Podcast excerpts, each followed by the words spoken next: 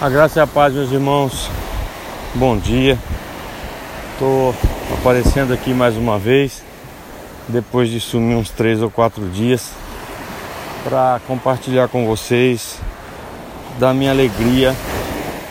Hoje o áudio tá barulhento, mas o barulho é um barulho saudável, é o barulho do mar. Talvez você nem me ouça muito bem, mas faço questão de estar na beira do mar para ministrar para compartilhar, para testemunhar. Isso que eu quero falar. Eu quero falar um pouco sobre o tempo da oportunidade.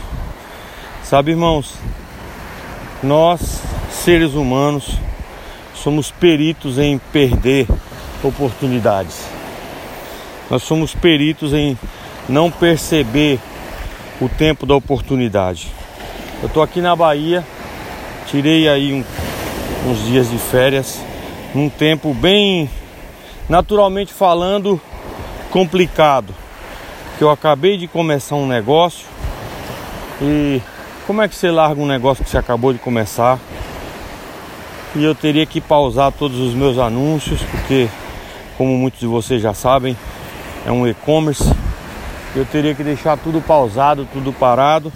Mas, graças a Deus, o Senhor preparou a Laure e o Lucas para me ajudar e eles ficaram lá fazendo o meu trabalho, talvez até melhor que eu nesses dias, até eu voltar. E eu tô aqui desfrutando de um tempo depois de quase 30 anos sem ter um tempo de qualidade com os meus parentes na Bahia. E foi um tempo tão gostoso, irmãos, tão gostoso, honrando os meus tios e sendo honrado Sabe assim, as pessoas receberam a gente de uma forma tão deliciosa. Os nossos primos, os nossos tios, os amigos, encontrar amigos de infância, relembrar as nossas brincadeiras, até mesmo loucas, porque eu posso falar para você que eu tive infância. Infância realmente assim de diversão natural. Eu não vivi a era do videogame. Eu conheci videogame depois dos 20 anos de idade. Eu vivi a era das brincadeiras de rua, eu vivi a era da, daquelas brincadeiras que menino terminava de brincar dando tapa no outro, murro no outro, brincando, brinca, brincadeiras rústicas de, de gente bruta. Mas ninguém se ofendia, ninguém ficava inimigo, era brincadeira de fato. E eu tive esse tempo na Bahia, aqui, estou aqui ainda. Mas hoje eu estou em Praia do Forte, hoje eu estou curtindo descanso, lazer. Comi demais, engordei uns 3 quilos nesses dias. Foi bom que a gente tava falando que eu tava magro demais, eu engordei um pouquinho. Cheguei no meu peso, no meu peso ideal. Então assim, eu quero testemunhar para vocês que o tempo da oportunidade é hoje. O tempo da oportunidade é agora. Viva o que Deus preparar para você viver, viva com intensidade. Aproveite cada momento, curta a sua família, curta o seu casamento, curta seus filhos, curta os seus amigos. Dê muita risada, porque quem é feliz é sadio. Quem ri muito tem mais saúde. Pessoas carrancudas, pessoas fechadas, no geral tem gastrite, tem úlcera, tem coisa, outras doenças até piores. Mas quem ri muito, quem produz muita serotonina, fica feliz, fica, fica sa saudável. Então aproveite o tempo da oportunidade, seja feliz, seja alegre, seja produtivo. E quando você for trabalhar, você aproveita o tempo da oportunidade também para trabalhar muito, para fazer o seu melhor. E se estiver trabalhando para ganhar dinheiro, também trabalhe para ganhar muito dinheiro para você gastar no tempo do descanso, no tempo do lazer. Eu estou focado em equilibrar a minha vida. E equilibrar quer dizer, uma hora você pende um pouquinho para um lado, outra hora você pende um pouquinho para o outro, mas você volta para o centro.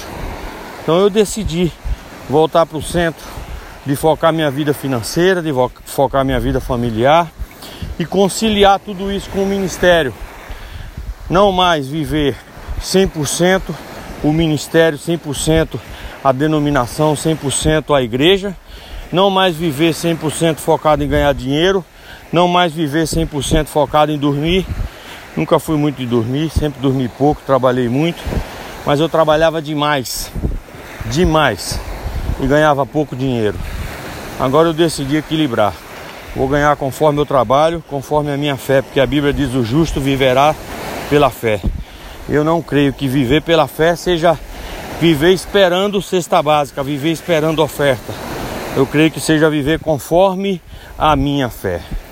Então, se eu tenho fé para ficar bem e ajudar pessoas e ministrar e investir na vida de pessoas, eu vou ficar bem, vou investir no ministério, vou investir na vida de pessoas e o nome do Senhor vai ser glorificado. É assim que eu creio, é assim que eu proclamo, é assim que eu vou viver. Eu quero desafiar você a viver assim. Creia no que Deus falou para você, não no que ele falou para mim. O que ele falou para mim é para mim. Agora busque uma palavra de Deus para você. Veja qual é o projeto de Deus para você. E quando você souber qual é o projeto de Deus para você, meta as caras nisso, viva isso. Independente do que pessoas dizem, do que pessoas pensam, ah, não vai dar certo, isso aí não é para você.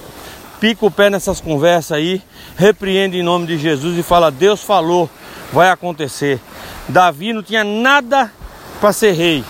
Saul sim, Saul era grandão, era valente de guerra, era bonitão, tinha tudo para ser rei. Davi não tinha nada para ser rei. Mas Deus falou e ele creu e se tornou o melhor de todos, independente do seu tamanho. Ninguém lutava como Davi, com duas espadas e era o maior guerreiro, o maior general de exército da sua época. Então, crê no que Deus falou. Apesar das circunstâncias, o que ele falou vai se cumprir. Aproveite o tempo da oportunidade, viva o melhor de Deus para sua vida, para sua família, para o seu ministério. Seja um valente como Davi foi. Que Deus te abençoe em nome de Jesus. Vamos curtir a vida, vamos nos divertir fazendo a obra de Deus. Forte abraço. Tenha um bom dia.